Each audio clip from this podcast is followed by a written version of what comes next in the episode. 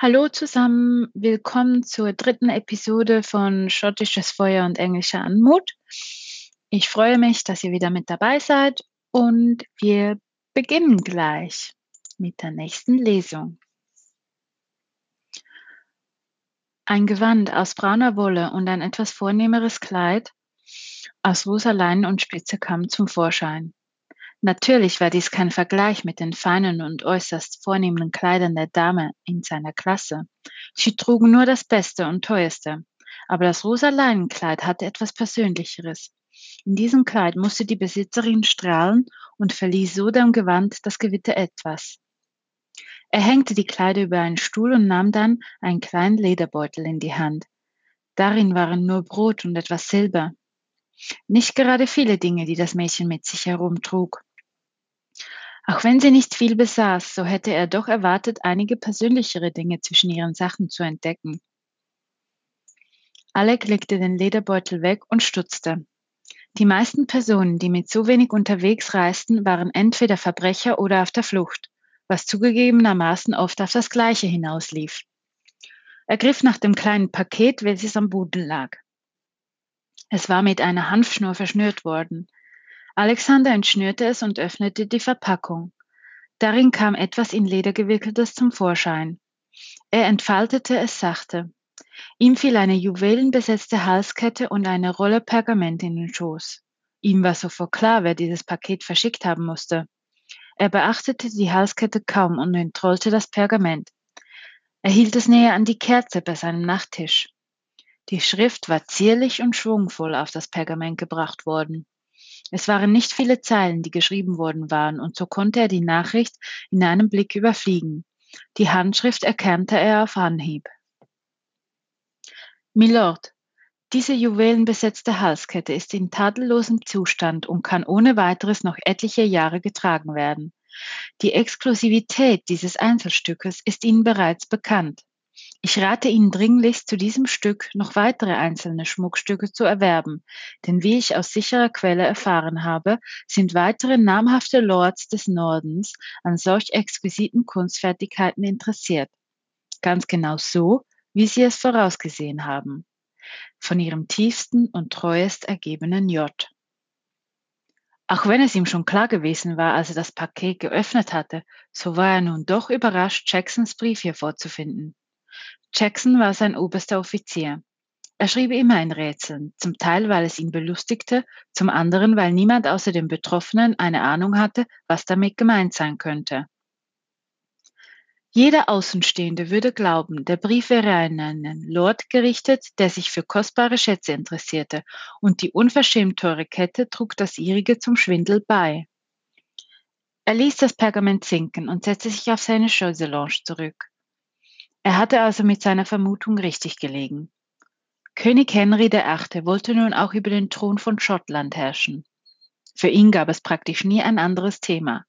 Der provisorische Frieden mit Schottland war nur dazu da, dass der König seine Heere neu aufrüsten konnte, um dann mit neuer Wucht zu versuchen, in Richtung Schottland zu ziehen. Er wollte die Old Alliance zwischen Frankreich und Schottland vernichten und so die Clans in die Knie zwingen. Die kleinen Kriege gegen Frankreich hatten nicht wirklich Erfolg gebracht. Ein paar kleine Landgewinne, aber nichts von großem Wert. Aber woher zum Teufel hatte dieses Mädchen dieses Paket?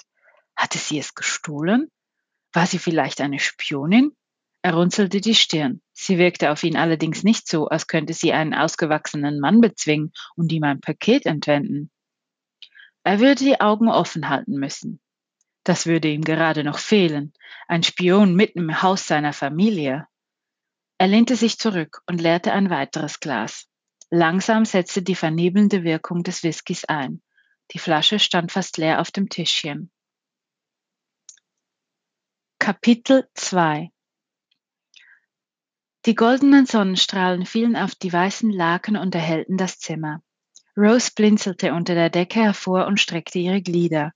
Im ersten Moment war ihr nicht bewusst, wo sie sich befand. So gut hatte sie sich schon seit einiger Zeit nicht mehr gefühlt. Frisch und ausgeschlafen. Dies waren besondere Gaben, welche man nicht immer zur Verfügung hatte, was sie schmerzhaft gelernt hatte. Langsam kam die Erinnerung zurück und ein trüber Schleier legte sich über ihre Gedanken. Sie richtete sich langsam auf und sofort bemerkte sie, dass sie völlig unbekleidet war. Ihre Nerven begannen zu flattern und sie versuchte sich zu erinnern, wie sie ins Bett gekommen war. Trübe konnte sie eine Gestalt ausmachen, welche sie unter die Laken schob. Sie war nicht allein gewesen. Ein kurzer Blick über die weißen Laken machte ihr klar, dass sonst nichts geschehen war. Sie seufzte vor Erleichterung und lehnte ans Kopfende. Dass sich ihre Atmung wieder normalisiert hatte, fragte sie sich, was sie überhaupt hätte dagegen tun können. Es fiel ihr noch immer schwer, sich auf ihre neue Situation einzustellen. Sie schloss die Augen. Sie musste sich endlich damit abfinden. Mit einem tiefen Seufzer öffnete sie wieder die Augen und richtete ihre Aufmerksamkeit auf den hell erleuchteten Raum. Die Wanne war noch am selben Ort wie letzte Nacht und auf dem runden Tisch stand ein Tablett. Sie schlüpfte aus dem Bett, nahm den Morgenmantel, der auf einen Stuhl hingelegt worden war, und ging zum Tisch. Eier, Würstchen, Brot und Käse waren darauf zu finden. Sogar eine dampfende Tasse mit einem braunen Gebräu war daneben. Sie roch daran und erkannte es als Kaffee. Auch bei ihnen hatte es ab und an von diesem braunen Gurk gegeben. Wenn die Handelsschiffe wieder nach Hause in den Hafen zurückgekehrt waren, dann waren sie voll mit eigenartigen Leckereien aus fremden Welten. Sie konnte sich noch gut daran erinnern, als sie ein kleines Mädchen gewesen war, hatte sie ihren Vater oft begleiten dürfen, wenn er die Ware begutachtete. Sie setzte sich mit einem Lächeln hin und fing an zu essen. So viele Köstlichkeiten auf einem Teller war sie nicht mehr gewohnt. Sie packte vorsichtshalber noch ein wenig Brot und Käse in ein Tuch. Schließlich wusste sie nicht, ob sie hier bleiben konnte. Sie erhob sich und wollte es in ihren Beutel packen, als ihr einfiel, dass ihre Habseligkeiten noch vor der Tür liegen mussten. Wie sollte sie jetzt nur ohne ein Kleid der Familie entgegentreten? Sie drehte sich und ließ sich auf das Bett fallen. Diese Reise hatte sich zu einer völlig ungeordneten Katastrophe entwickelt. Typisch, dass es so kommen musste. Nur einmal könnte das Glück auf ihrer Seite liegen. Sie schüttelte ihren Kopf und sah an die Decke. Da hörte sie, wie die Tür des Pavillons aufgestoßen wurde. Kurz darauf erblickte sie einen Butler, der durch die Tür kam und ihre Sachen auf den Armen trug. Ihr fiel ein Stein vom Herzen. Sie sprang auf und ging auf den Butler zu, um ihm ihre Sachen abzunehmen. Der Butler blickte sie etwas verwirrt an, erwiderte jedoch kein Wort. Ich danke euch vielmals, sagte sie erleichtert.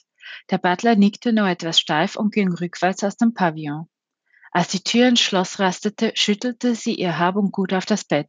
Aus ihrem Leinensack nahm sie den Beutel mit dem Brot und den wenigen Silbermünzen und packte gleich den neuen Proviant hinein. Dann nahm sie das braune Wollkleid und ihre Schuhe und zog sie an.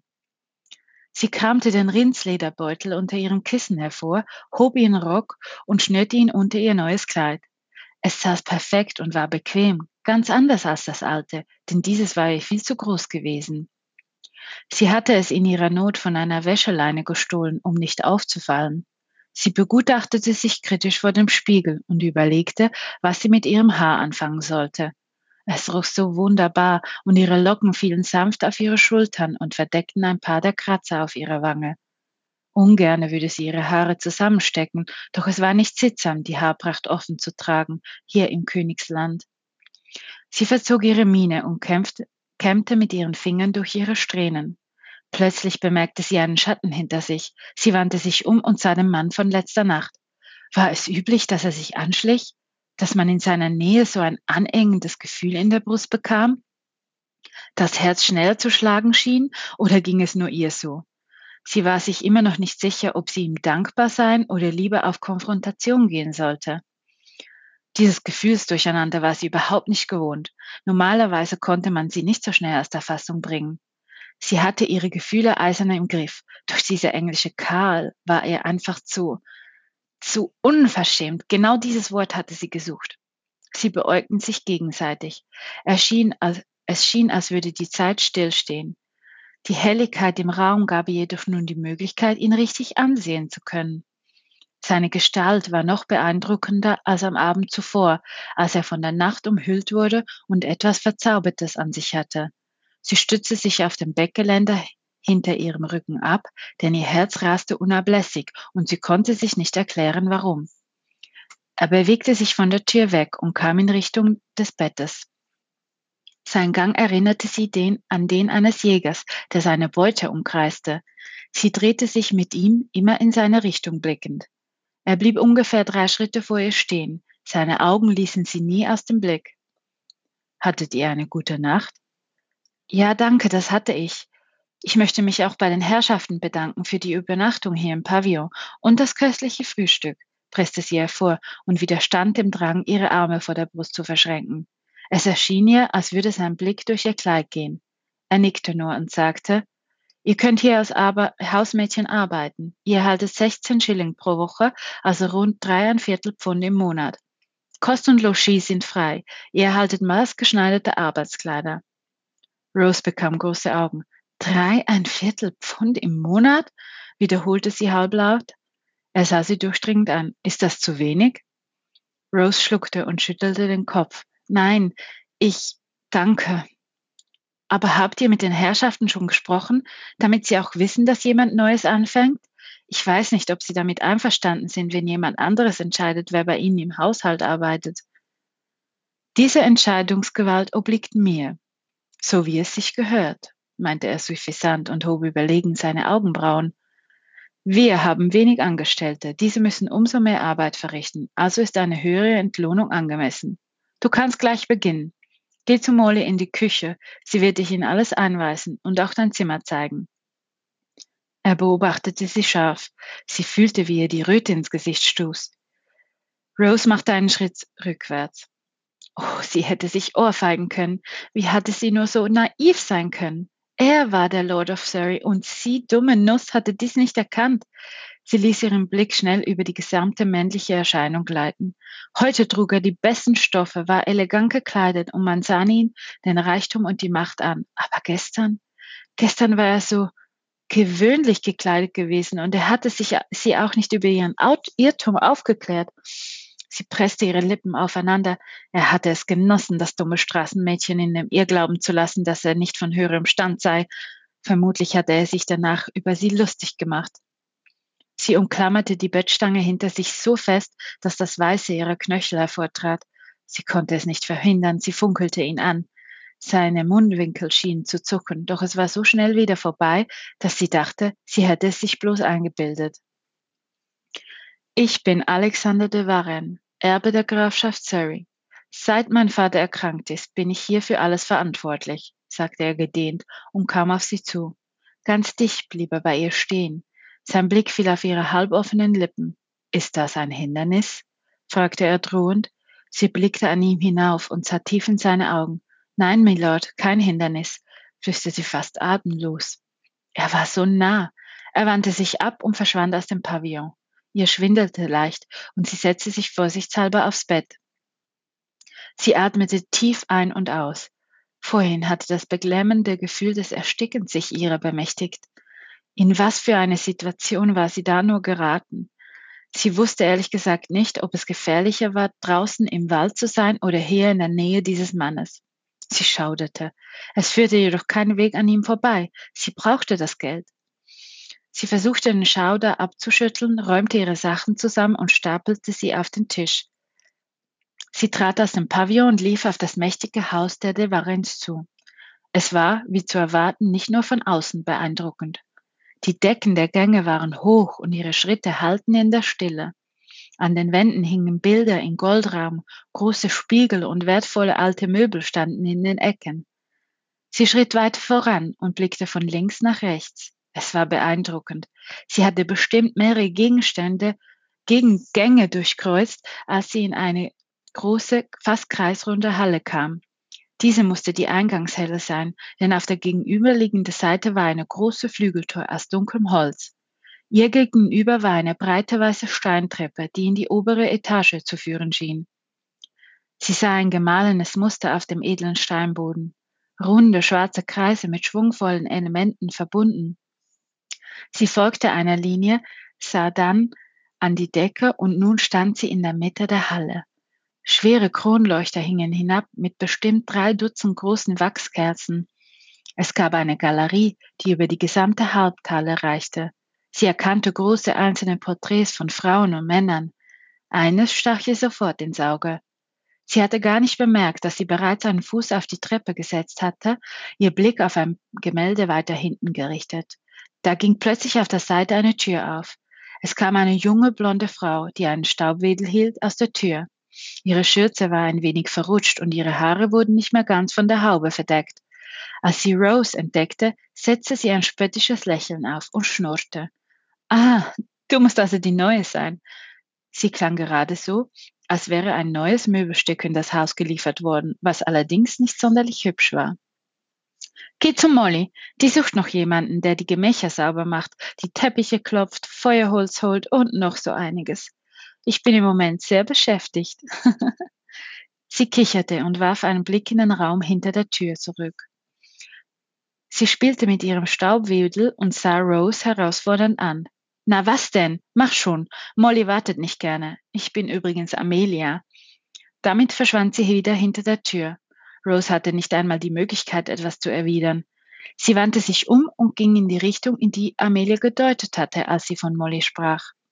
Ein wenig abseits und vom Eingang her schlecht zu sehen, war eine kleine, unspektakuläre Tür in der Wand. Sie stieß sie auf und stand nun in einem Gang, in dem ein weiteres Treppenhaus war. Es war schlicht aus Holz und nicht so hell. Hier brannten bereits Leuchten und zeigten die verschiedenen Treppen. Sie hörte das Klappern von Töpfen und folgte der Treppe nach unten. Ein weiterer Gang schien zwei Räume miteinander zu verbinden. Sie folgte weiter dem Klappern und kam in die großzügige Küsse, Küche. Wärme schlug ihr entgegen.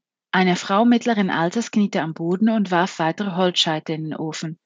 Wie viele denn noch, Emil? fragte sie harsch. Ein kräftiger Mann, der gerade die Ofentür aufzog, meinte, ich glaube, das reicht, Molly. Die Brote brauchen eine gewisse Hitze. Molly ächzte und Emil half ihr auf die Beine. Die Frau war ein wenig rundlich und hatte braunes Haar, welches sie nach hinten gebunden hatte, aber sie trug keine Haube. Sie blickte auf und sah zu Rose, die vor der Treppe stehen geblieben war. Ja, guten Morgen. Ich bin Molly. Sie wischte ihre Hände an der Schürze ab und ging auf Rose zu. Guten Morgen, ich bin Rose. Ich bin die neue Hilfe. Sie schüttelten sich die Hände und lächelten sich zu.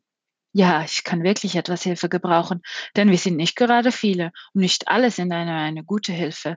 Sie seufzte und sah dann zum Mann am Ofen. Das ist Emil. Er ist Koch. Er kommt so oft er kann.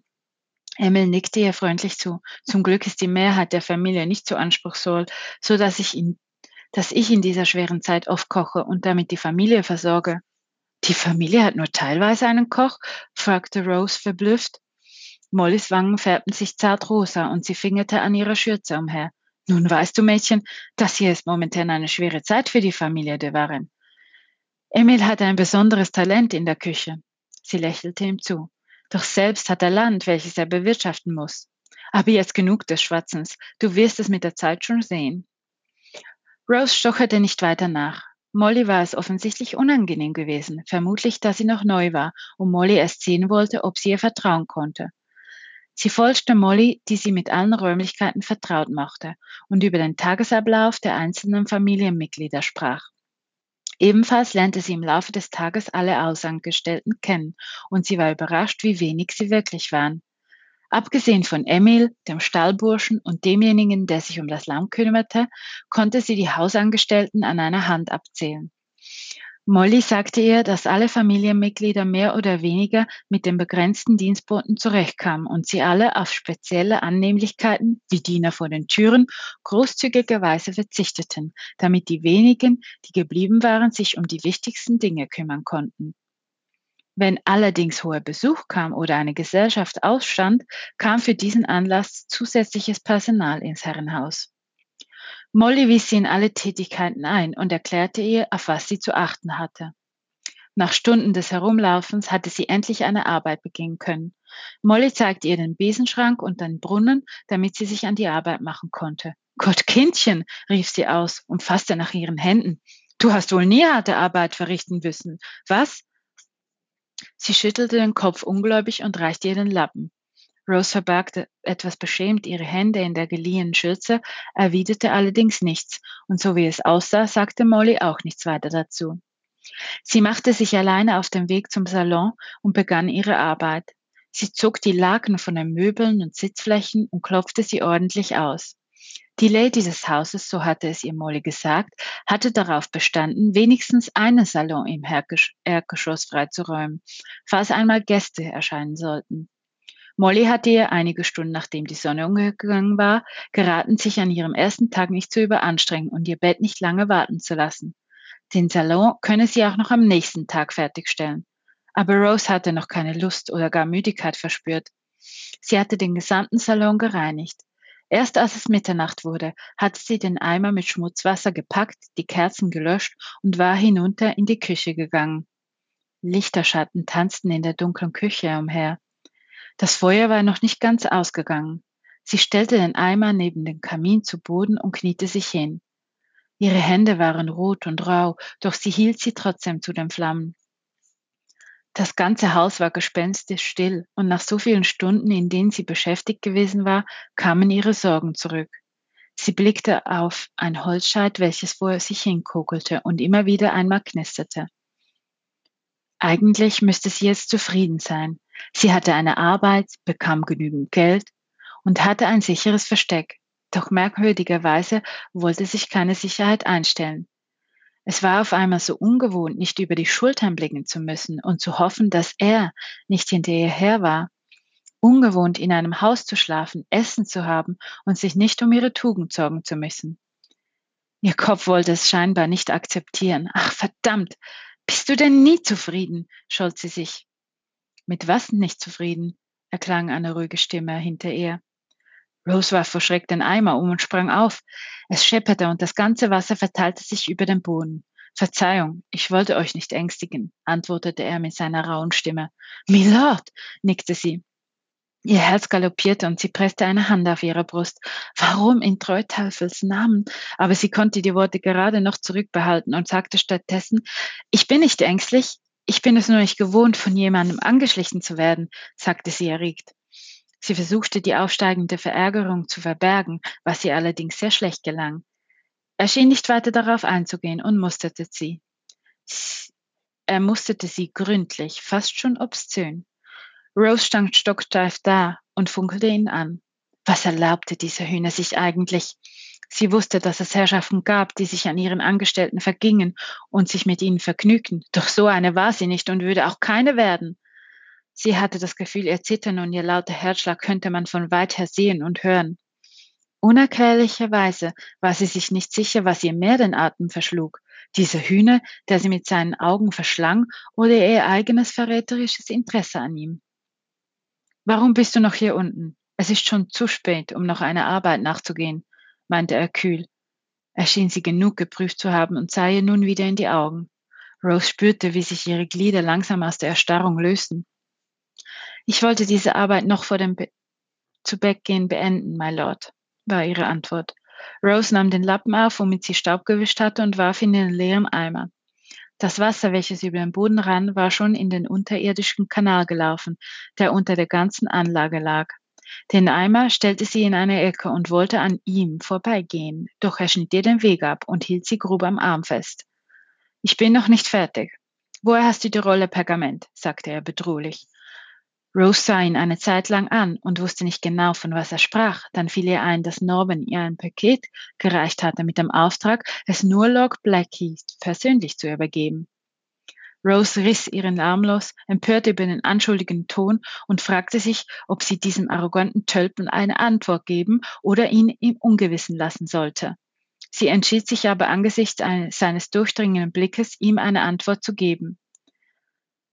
Norman, der Wirt, hat es mir aufgetragen und gesagt, ich dürfe es nur Lord Blackheath übergehen, was ich auch vorhatte, bevor ich von einer Bestie verfolgt wurde. Mittlerweile hatte ich hatte ich es allerdings vergessen, doch ich habe auch nicht damit gerechnet, dass mein Hab und Gut durchsucht wird. Ihm schien die Zweideutigkeit nicht entgangen zu sein. Er sah sie prüfend an und sagte dann, ich bin mir noch nicht sicher, ob mir diese Antwort zufriedenstellt. Ich werde sie jedenfalls überprüfen. Rose sah ihm in die Augen. Erst jetzt bemerkte sie, dass diese eigentlich von sehr dunklem Braun waren. Noch nie hatte sie so dunkle Augen gesehen.